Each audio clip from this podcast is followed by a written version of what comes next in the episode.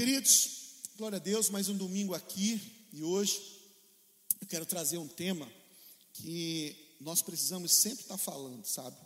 Precisamos sempre estar falando. Estamos vivendo um tempo é, em que muitas coisas diferentes têm acontecido é, nas, nas nações, né, na, na nossa vida mesmo. A gente anda pela cidade, parece que a gente sempre está no domingo e às vezes tem momento que a gente está de madrugada, como se estivesse de madrugada, porque a cidade de fato está vazia, o trânsito é bem parado ali mesmo, né? E a gente tem visto, tem vivido situações que são atípicas, a gente nunca viveu igual. Isso tem trazido de alguma forma um medo, né? Tem trazido é, um desconforto em nós, mas eu quero trazer um tema que essa é a nossa esperança, essa é a nossa alegria, isso deve ser aquilo que queima e aquece o seu coração. Né? A palavra de Deus diz em Filipenses que sejam amáveis com todos, o Senhor virá logo. Essa é a nossa esperança. Então, nessa noite eu quero falar sobre a segunda vinda de Cristo, a segunda vinda de Jesus. E antes de abrir a palavra, eu queria que você levantasse ela o mais alto que você puder né? Se você pudesse até ficar de pé, fica. E vamos falar com autoridade, numa só voz, num só propósito, num só coração. Vamos falar juntos? Esta é a minha Bíblia. Eu sou o que ela diz que eu sou. Eu tenho o que ela diz que eu tenho. Eu posso fazer o que ela diz que eu posso fazer. Pai, te peço, Espírito Santo, que tu tome a direção total desse momento toca os nossos corações de uma forma extraordinária, poderosa, que somente tu podes fazer, Senhor. Tu conheces a cada coração que nesse momento está me vendo, Pai, através do celular, através do computador, da televisão, Senhor. Eu não conheço, mas tu conheces, e tu és onipresente, estás aqui. Mas visita também o meu irmão, a minha irmã, Senhor. Visita esse homem, esse jovem, essa pessoa, Pai que talvez já perdeu a esperança, e nessa noite, que o seu coração possa ser aquecido, abençoado, animado, Senhor, com a notícia que tu vais vir para buscar a tua igreja, Senhor. Assim oramos e te pedimos, em nome de Jesus. Amém. Queridos, abra lá, 2 Pedro. 2 Pedro, capítulo 3, a partir do verso 1 até o, o verso 14. Então, 2 Pedro, capítulo 3, verso 1 até o versículo 14, que diz assim: Amados, esta é a segunda carta que vos escrevo. Nas duas cartas procuro despertar pensamentos puros na vossa mente. Quero que vos lembreis das palavras que vos foram ditas pelos santos profetas e do mandamento do Senhor e Salvador dado mediante aos vossos apóstolos. Sabei primeiro que nos últimos dias virão escarnecedores, andando segundo seus próprios desejos e dizendo: Onde está a promessa da sua vinda? Desde que os pais, desde que os pais dormiram, todas essas coisas permanecem como desde o princípio da criação. Eles, de propósito, ignoram isto que pela palavra de Deus, já desde a antiguidade existiram os céus e a terra, que foram tiradas da água, e no meio da água subsiste. Por essas coisas também pereceu o mundo, de então coberto pelas águas do dilúvio, os céus e a terra, que existem agora, porém, pela mesma palavra, tem sido guardado para o fogo, sendo reservado para o dia do juízo e da perdição dos homens ímpios. Amados, não ignoreis uma coisa, que um dia para o Senhor é como mil anos, e mil anos como um dia. O Senhor não retarda a sua promessa, ainda que alguns a tenham por tardia, Ele é longânimo para convosco, não querendo que ninguém se perca, senão que todos venham a arrepender-se. O dia do Senhor, porém, virá como um ladrão, os céus passarão com grande estrondo, e os elementos ardendo se desfarão, e a terra e as obras que nela há serão descobertas. Havendo, havendo, pois, de perecer todas essas coisas, que pessoas não deveis de ser em santidade e em piedade, aguardando e desejando ardentemente o dia a vinda do dia de Deus, em que os céus em fogo se dissolverão e os elementos ardendo se fundirão. Nós, porém, segundo a sua promessa, aguardamos novos céus e nova terra, no, nos quais habita a justiça. Pelo que amamos, aguardando essas coisas, procurai que delas sejais achados imaculados e irrepreensíveis em paz. Deixe sua Bíblia aberta. E nós vamos conversar um pouquinho sobre esse texto. E aqui é o apóstolo Pedro, não é? Trazendo para a gente algo que tem muito a ver com o que a gente está vivendo hoje. Sabe, a gente tem visto na internet as pessoas é, conversando e dizendo: será que essa pandemia é sinal da vinda de Deus, da vinda de Jesus? A gente está vivendo os últimos dias, sabe, isso é o sinal da vinda de Cristo. É, o fato é que a vinda de Cristo é uma verdade irrevogável, é uma verdade absoluta. Tanto o Velho Testamento quanto o Novo Testamento falam da vinda de Cristo. Na verdade, todos os livros, exceto três livros no Novo Testamento, não falam na vinda de Cristo, mas o próprio Jesus fala. Então, a vinda de Jesus, ela é irrevogável, é uma verdade irrefutável, é uma verdade absoluta para nós como cristãos. Né? No Velho Testamento há mais profecias, como eu falei, segundo a vinda de Cristo, do que a primeira, inclusive. Quase todos os livros do Novo Testamento falam sobre essa segunda vinda. Pois Pedro, ele estava lembrando os irmãos que Jesus voltará nesse texto. Você também sabe que Jesus voltará em glória. Nós sabemos que ele vai voltar e essa deve ser a nossa esperança. Essa deve, isso deve queimar o nosso coração como igreja. Sabe, é, existe um contexto desse texto. Esse texto ele fala, é, texto ele chama atenção, Pedro ele chama atenção da igreja, porque haviam nesse tempo né, falsos profetas, pessoas falsos, mestres, que estavam ensinando a palavra de Deus de uma forma errada e colocando em xeque as verdades da palavra. Né, ele, então Pedro vem e trata desse assunto para defender justamente essa doutrina, porque ela estava sendo atacada por esses falsos profetas, por esses falsos mestres. E, mas a palavra de Deus ela é íntegra, ela é a verdade é as escrituras de Deus, é a palavra inspirada pelo Senhor. Pedro ele está dizendo que os apóstolos pregavam o que Jesus pregou, e Jesus pregou os que os profetas pregaram. Ou seja, existe uma credibilidade inabalável nesse texto. Observe bem, aqui no texto, no versículo 2, ele diz: Quero que vos lembreis que estas palavras, que já vos foram ditas pelos santos profetas, e do mandamento do Senhor e Salvador, dado mediante aos vossos apóstolos. Então a primeira, a primeira, o primeiro ponto que nós devemos refletir sobre quando a gente ouve, sabe, porque já passaram tanto tempo, de fato, é, a gente, desde pequenininho, a gente vai ouvindo que Jesus vai vir, vai buscar a sua igreja, né? até nesse tempo agora que a gente está vivendo, as pessoas acham, é, muitos, muitas pessoas que passam né, ao longo da história têm marcado o dia da vinda de Jesus, e isso é, é, é um erro completo, porque a Bíblia diz que nem um filho sabe, somente o Senhor sabe. E às vezes a gente marca, as pessoas marcam, isso é uma vergonha. Né? As pessoas acabam caindo em vergonha.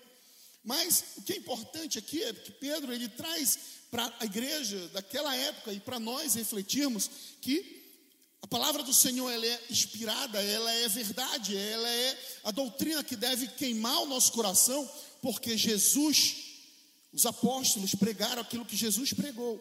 E Jesus pregou aquilo que os profetas pregaram do Velho Testamento. Jesus pregou sobre o Velho Testamento. Então, e essas coisas elas não se conflitam, né? elas, elas se completam, elas apontam sempre para Cristo. Então, o Velho Testamento e o Novo Testamento eles não estão em colisão. Ambos são a palavra de Deus e são a inspiração do nosso Pai eterno. Ele está dizendo que há credibilidade na Bíblia, porque os apóstolos pregaram o que Jesus pregou. E Jesus pregou aquilo que os profetas pregaram. Nós precisamos perceber que não é apenas naquele tempo que havia, haviam falsos profetas, mas hoje também há muitos falsos profetas, muitos falsos mestres, muitos falsos ensinamentos. Sabe, esse texto diz, ele caminha aqui dizendo no verso 3: Sabei primeiro que nos últimos dias virão escarnecedores, andando segundo seus próprios desejos. Sabe o que isso quer dizer? Que esses falsos mestres, esses falsos profetas, eles estão fazendo isso, não é, estão falando é, uma doutrina própria, não por, por esquecimento, mas é algo intencional. É justamente uma teologia para sustentar ou para justificar as suas próprias atitudes. Eles não, eles querem negar e colocar em xeque as escrituras sagradas e não falar da vinda de Cristo porque sabem que um dia serão julgados. Um dia haverá o trono branco e todos nós estaremos prestando conta diante de Deus daquilo que fizemos, daquilo que fazemos durante a vida aqui na terra. Então, esse texto ele, ele nos confronta a gente não apenas para examinar aquilo que a gente tem visto hoje em dia, principalmente hoje, a gente está vendo cultos, muitos cultos, muitas ministrações pela internet.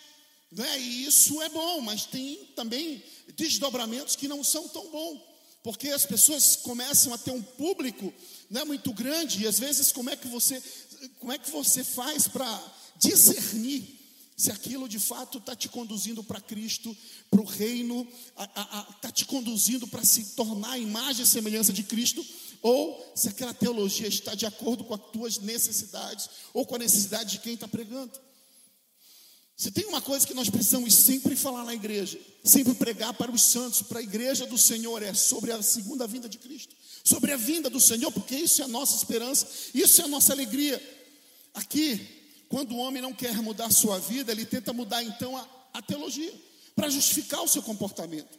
Agora eu quero que você perceba, aqui no verso 4, fica claro quais são os argumentos que esses falsos mestres e profetas usam para colocar em xeque, para fazer com que aquela, aquela igreja, a igreja daquele tempo, ela colocasse, ela flexibilizasse as verdades da palavra do Senhor. Então o verso 4 diz: E dizendo, onde está a promessa da sua vinda?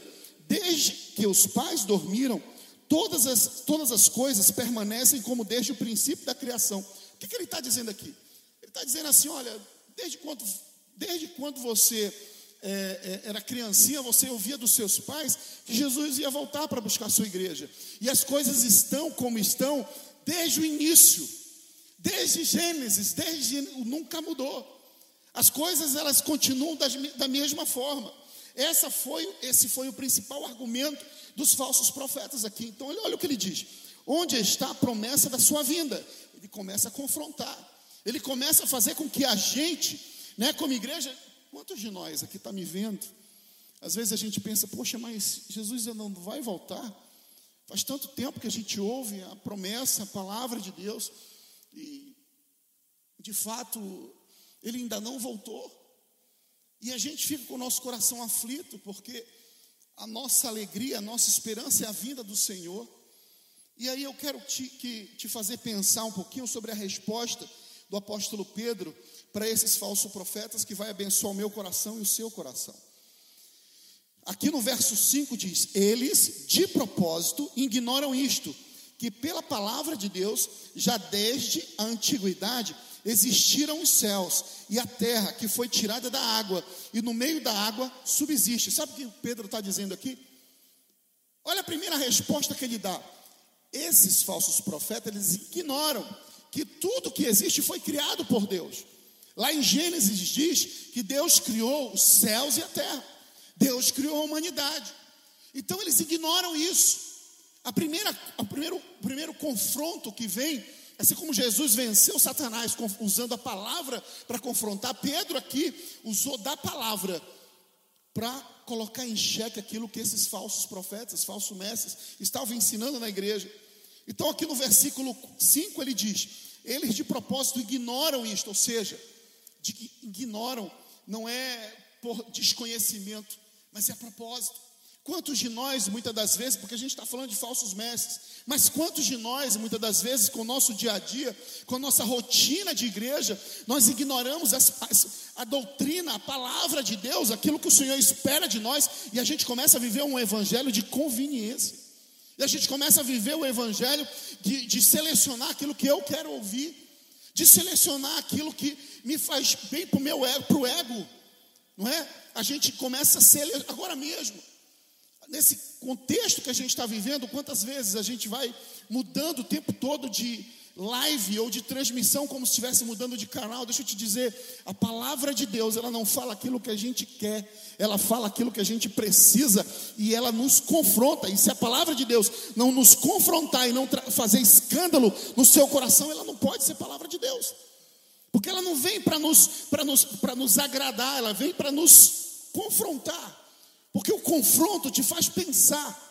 E muitas das vezes a gente é, usa, a teologia usa a palavra de Deus para justificar as nossas ações, para justificar os, os nossos egoísmos, para justificar as nossas decisões equivocadas.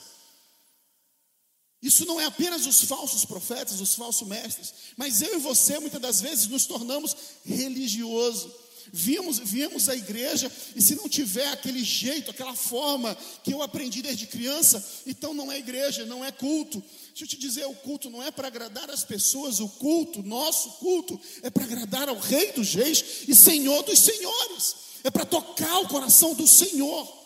Não é para tocar o nosso coração, abençoa o nosso coração, aquece o nosso coração, anima o nosso coração. Porque o Espírito Santo de Deus é que faz isso, mas não é uma plateia, não é uma apresentação para as pessoas ficarem vendo. De forma alguma, a plateia é o Pai, é o Filho, é o Espírito Santo e nós, como igreja, juntos precisamos prestar, entregar esse culto ao Senhor. Então, querido, assim como esses falsos profetas, eles estavam ali querendo é, é, colocar em xeque as verdades da palavra, muitas das vezes com nossas atitudes, com nossos afazeres, com nossa rotina, por exemplo, que a gente está vivendo agora.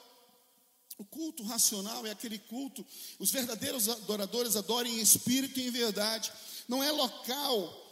Você pode adorar sim, prestar um culto ao Senhor aí na tua casa. Você pode sim prestar um culto, entregar e trazer uma atmosfera de adoração. Por isso que eu falo o tempo todo de atmosfera, porque às vezes a gente passa o dia todo em casa e atmosfera de brincadeira, às vezes a atmosfera nem é tão de brincadeira, é de confusão, é de conflito. Então a gente sempre ora, Senhor, muda a atmosfera. Desse lá traz paz aonde não tem paz, traz alegria onde não tem alegria, traz uma atmosfera de milagre aonde precisa de cura. E nós cremos nesse poder. Mas continuando aqui, a outra resposta de Pedro, o argumento de Pedro para contra-argumentar os falsos profetas, está aqui no versículo 6, ele diz: Por essas coisas também pareceu o mundo, de então coberto pelas águas do dilúvio. Observe bem, nesse texto, no versículo 6 do capítulo 3 de 2 Pedro, ele diz assim: Olha, eles estão dizendo que está da mesma forma, que desde Gênesis e Apocalipse, desde Gênesis até aquele tempo, melhor dizendo, é, a história da humanidade não mudou. Então não vai mudar. Jesus não manifestou, não, nada aconteceu. E Pedro está dizendo: olha, o mundo foi criado. Foi criado os céus e a terra, e ele sustenta o universo, ele sustenta a terra. Ele criou a nós, ele também está dizendo aqui: olha, o mundo também já foi julgado. Um dia, esse mundo já se apresentou diante do trono de Deus, já recebeu a justiça de Deus lá no dilúvio. Um dia, o Senhor já manifestou a sua justiça naquela época de Noé. Então, o versículo 6 ele mostra isso de uma forma clara. Na época de Noé, os homens eles se davam em casamento, os homens viviam vivendo a rotina dele, casavam, se davam-se em casamento, faziam a sua, a sua rotina normal, viviam a sua, no ir e vir. Hoje a gente alterou, a nossa rotina foi alterada. E por isso, às vezes, nos faz até refletir mais sobre as coisas da nossa vida. Começa a definir prioridades, começa a é, é, pensar aquilo que de fato você poderia ter feito e não fez. Mas quando a gente está nessa rotina, nessa, nessa, nesse cotidiano, muitas das vezes a gente faz no automático. Mas hoje, esse texto ele vem para me confrontar e te confrontar aí na tua casa, onde você está, para dizer que esses falsos profetas, profetas dizendo que querendo colocar em xeque a palavra de Deus, querendo colocar em xeque a teologia do Senhor,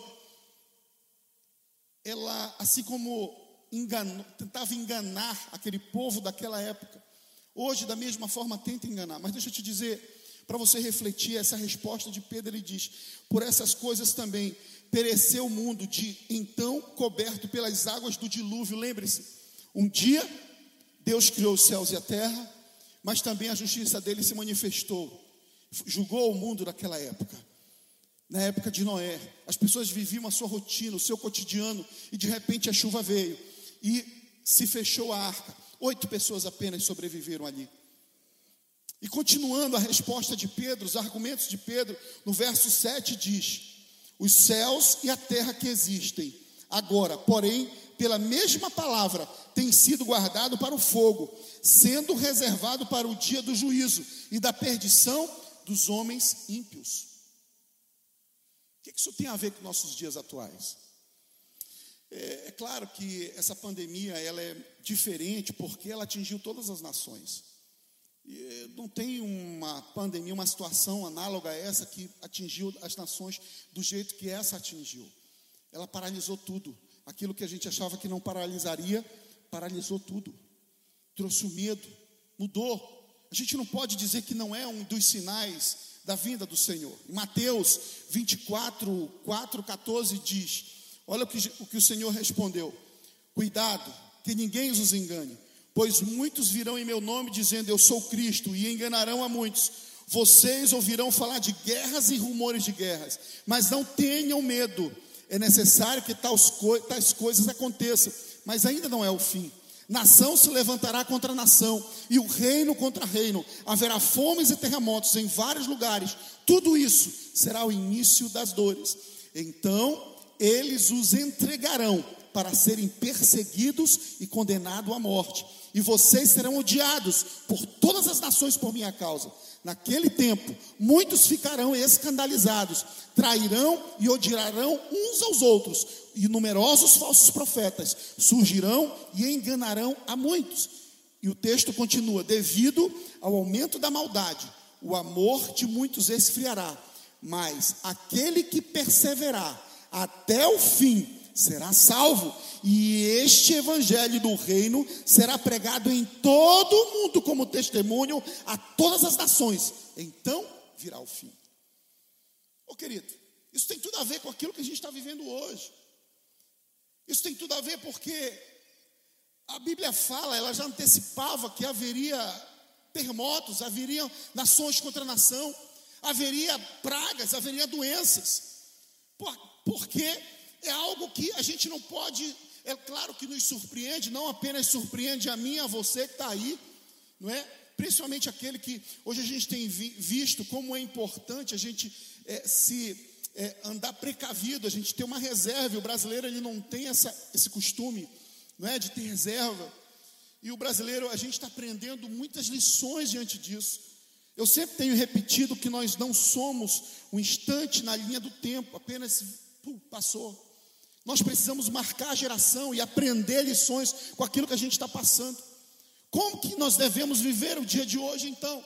Essa é a pergunta para você. 2 Pedro 3, 11 a 13 diz: Visto que tudo será desfeito, que tipo de pessoas é necessário que vocês sejam?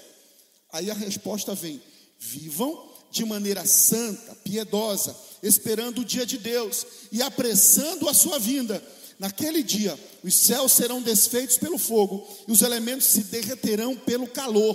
Todavia, de acordo com a sua promessa, esperamos novos céus e nova terra onde habita justiça. Oh, querido, esse texto ele tem um poder de nos fazer refletir, porque observe bem, eu sei que você, eu já assisti filmes daqueles, daqueles filmes que, é, da, daquelas da, uh, uh, do, do, como é que fala, aquelas enchentes grandes, é, é, é, o, o, aqueles uh, tsunami, obrigado gente, tsunami, a gente às vezes vê as torres gêmeas ali, dia 11 de setembro, a gente vê coisas assim que nos chocam, mas observe bem esse texto, ele diz assim que é, os céus serão desfeitos pelo fogo, e os elementos se derreterão pelo calor. Os céus, não quer dizer apenas esse céu que você vê com seus, olhos, com seus olhos naturais, mas os céus, o universo, eles vão se derreter, a terra vai pegar fogo.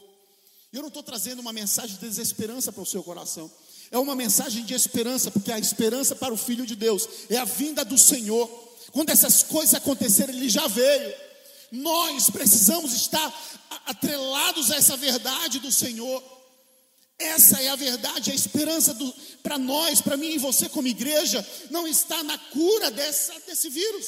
É claro que nós queremos e desejamos que a cura venha, mas a nossa alegria ela não pode estar condicionada a isso. A nossa alegria, a nossa fé, a nossa esperança, ela precisa estar ligada naquilo que, na vinda do Senhor, porque a gente vai morar com Ele eternamente.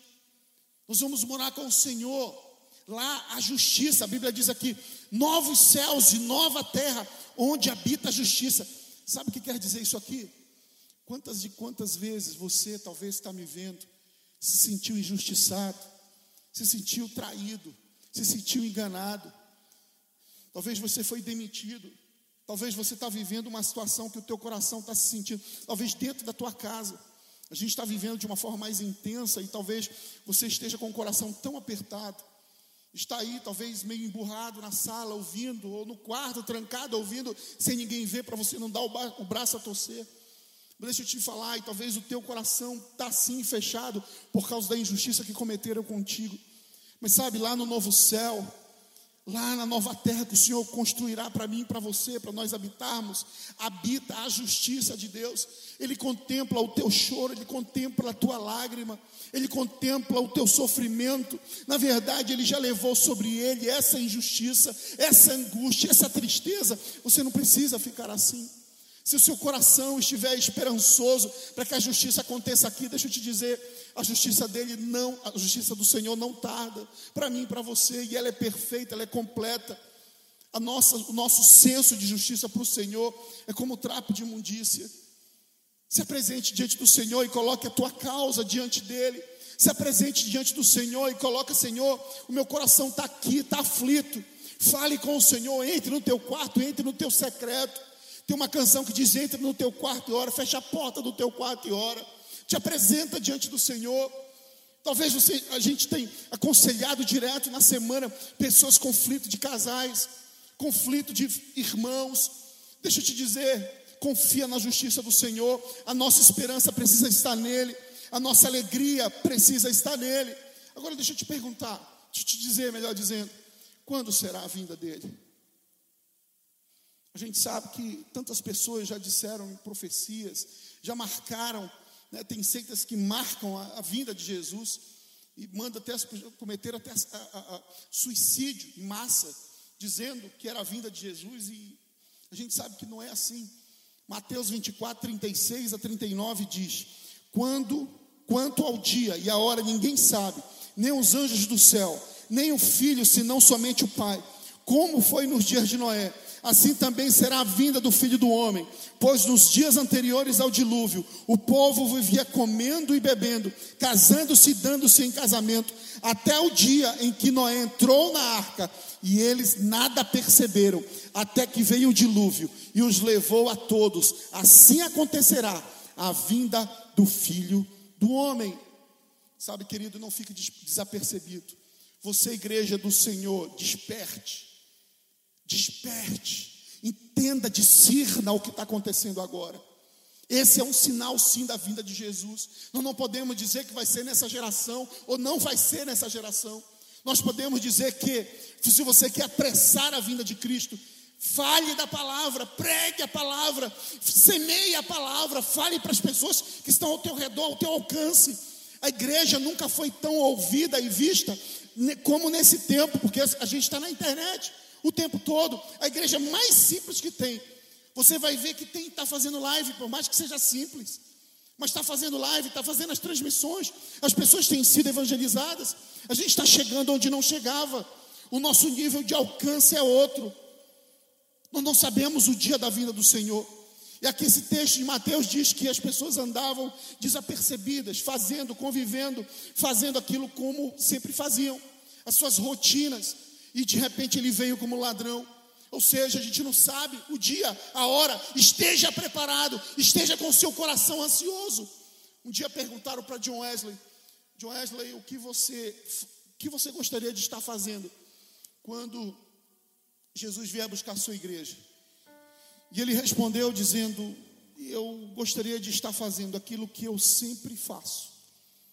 esperando a vinda dele. Que o seu coração esteja desse jeito, ansioso pela vinda do Senhor, não apaixonado pelas coisas deste mundo.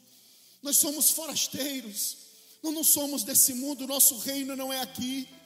O Senhor foi preparar lugar para que onde Ele esteja, esteja eu e você também. Que o teu coração esteja ansiando pela vinda do noivo. Não seja como as viúvas, as virgens loucas que não estavam preparadas, que estavam desapercebidas, desatentas, estavam desconectadas com aquele tempo, com aquela realidade mas sejam como as virgens que estavam atentas, ligadas, com as suas lamparinas acesas. Que o Espírito Santo de Deus entre no teu coração agora e anime o teu coração. Receba o renovo do Senhor, receba a alegria do Senhor, receba o fogo do Senhor, incendeia o seu coração agora, aquece a sua alma, mude, mude a sua esperança. Que a sua esperança esteja em Cristo.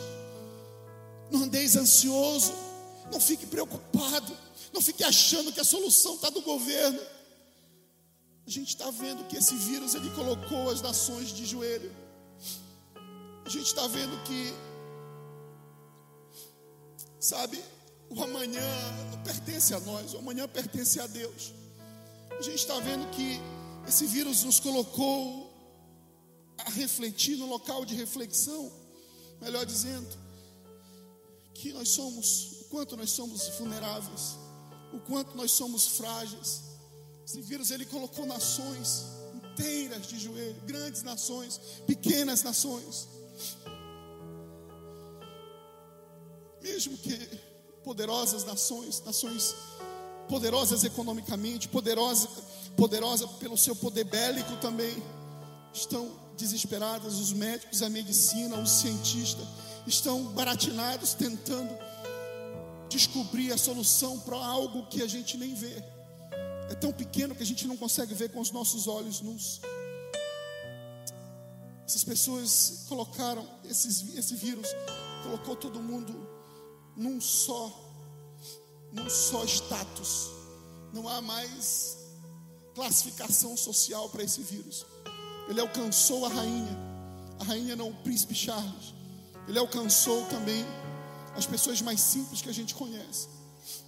Ele não escolhe classe, ele não escolhe partido político, ele não escolhe credo, ele não escolhe cor. Porque é assim que o Senhor nos olha. Ele nos olha, não é, ele não olha quem nós somos pelo que a gente é capaz de fazer. Pelo, é, ele nos olha pela nossa capacidade de ser sincero a Ele como Davi, por mais que ele fizesse tantas conquistas, tivesse conquistado tantas coisas, mas ele também errou.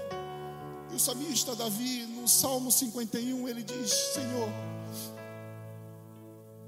pode acontecer tudo comigo, mas não tira a alegria da minha salvação. Talvez você já perdeu a alegria da tua salvação. Tantas coisas aconteceram contigo que você já não tem mais a alegria da salvação. Mas que o Espírito Santo de Deus toque agora o teu coração e renove a tua alegria, toque a tua alma. Sabe, queridos, nós como igreja, igreja do Senhor, igreja do Senhor, é tempo de sairmos da nossa omissão, é tempo de sairmos da nossa covardia. É tempo de anunciarmos o Evangelho de Cristo e que Cristo é o Salvador, Ele é o caminho e Ele vai voltar para buscar a sua igreja. E Ele é o único caminho, Ele é o único Salvador, Ele é o único mediador entre Deus e os homens. Igreja do Senhor, se posicione. Igreja do Senhor, se posicione. Igreja do Senhor, receba a ousadia do Pai, receba coragem.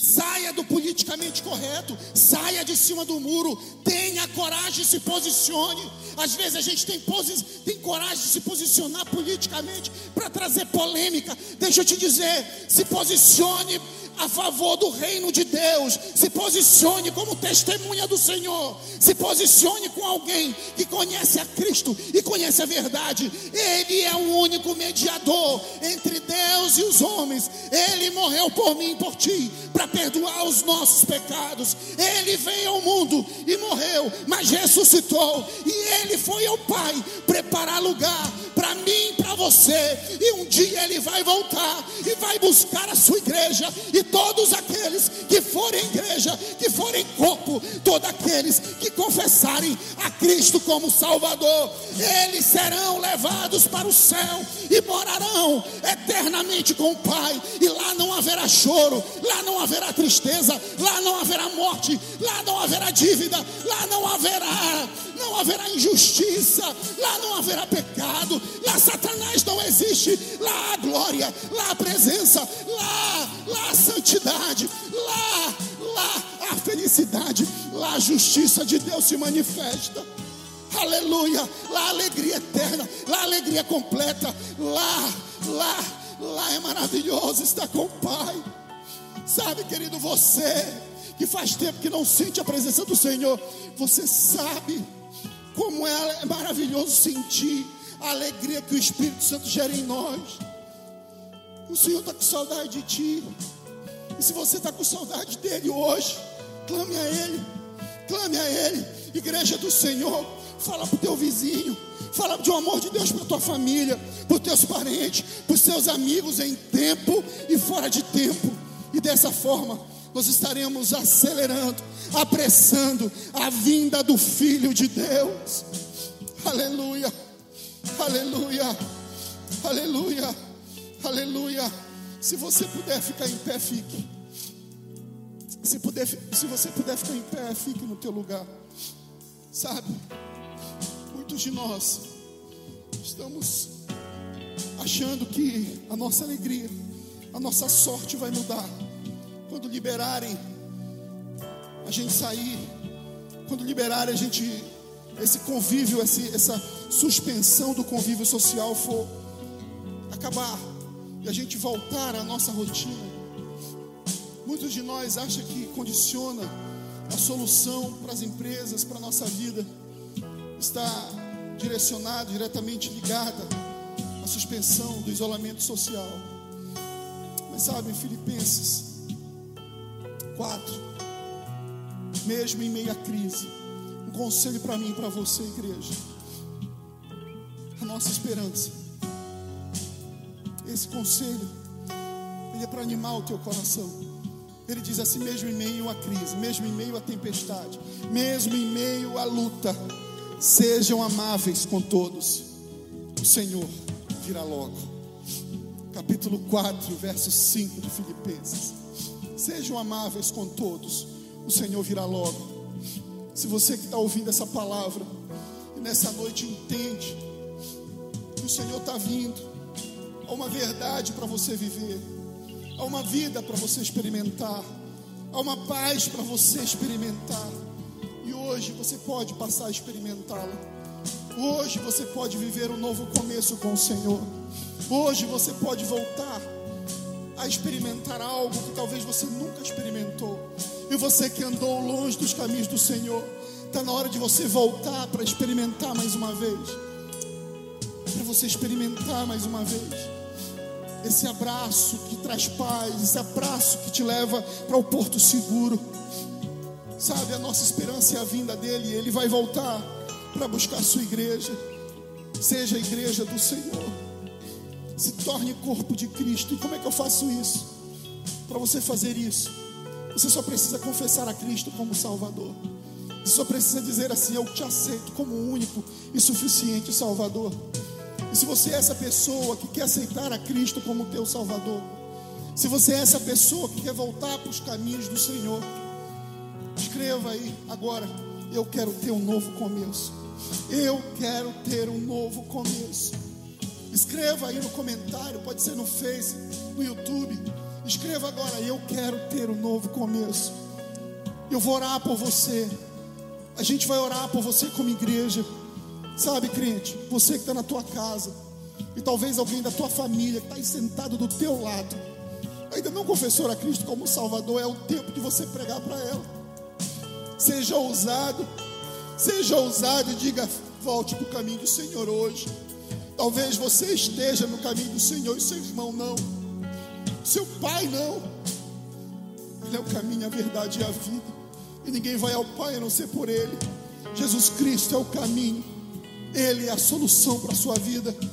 Ele é aquele que quer te dar um abraço de perdão nessa noite e quer apagar os seus pecados, te dar um novo começo, uma nova história, mudar a tua história, apagar, rasgar a acusação.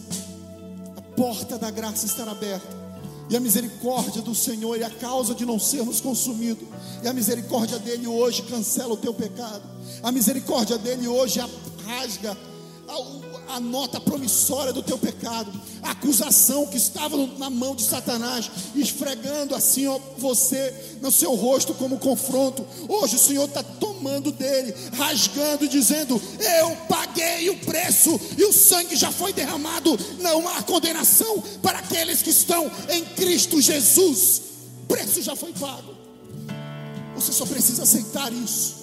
Você é livre para escolher. Escolha viver com Cristo.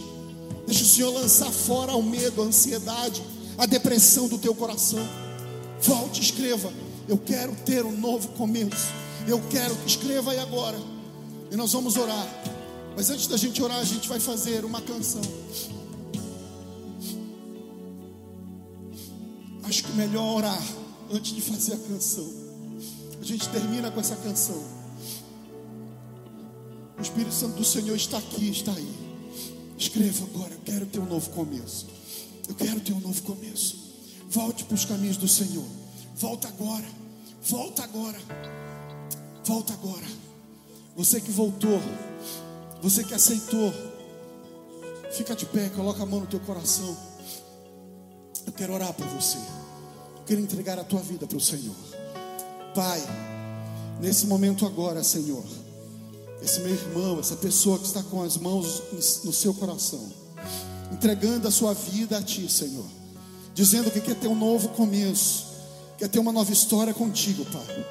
Apaga os seus pecados, escreve os seus nomes no livro da vida, Pai. Rasga, Deus, a cédula da dívida, que Teu sangue venha purificar esse homem, essa mulher, esse adolescente, esse jovem de todo o pecado. Dá um novo começo para ele, uma esperança nova. Que teu Espírito Santo agora venha habitar no seu coração. Deus, que ele possa receber o refrigério, que é receber o teu Espírito Santo como conselheiro, como aquele que conforta. Pai, em nome de Jesus, abençoa o meu irmão. E nós queremos receber ele como família como parte da tua família, como a família de Cristo. Nós não estamos apresentando a Ele, Senhor, uma religião. Nós estamos apresentando a Ele o caminho, a verdade e a vida que tu, Pai. Em nome de Jesus, mais uma vez te peço que o Teu Espírito Santo venha fazer morada neste coração. Que o Teu Espírito Santo venha fazer morada nesse coração. Que o, Espírito, que o Teu Espírito Santo agora venha tirar esse medo venha tirar tristeza, venha tirar ansiedade, venha tirar angústia e venha gerar alegria, plenitude. Abraça esse coração nessa noite. Oramos assim, oramos assim.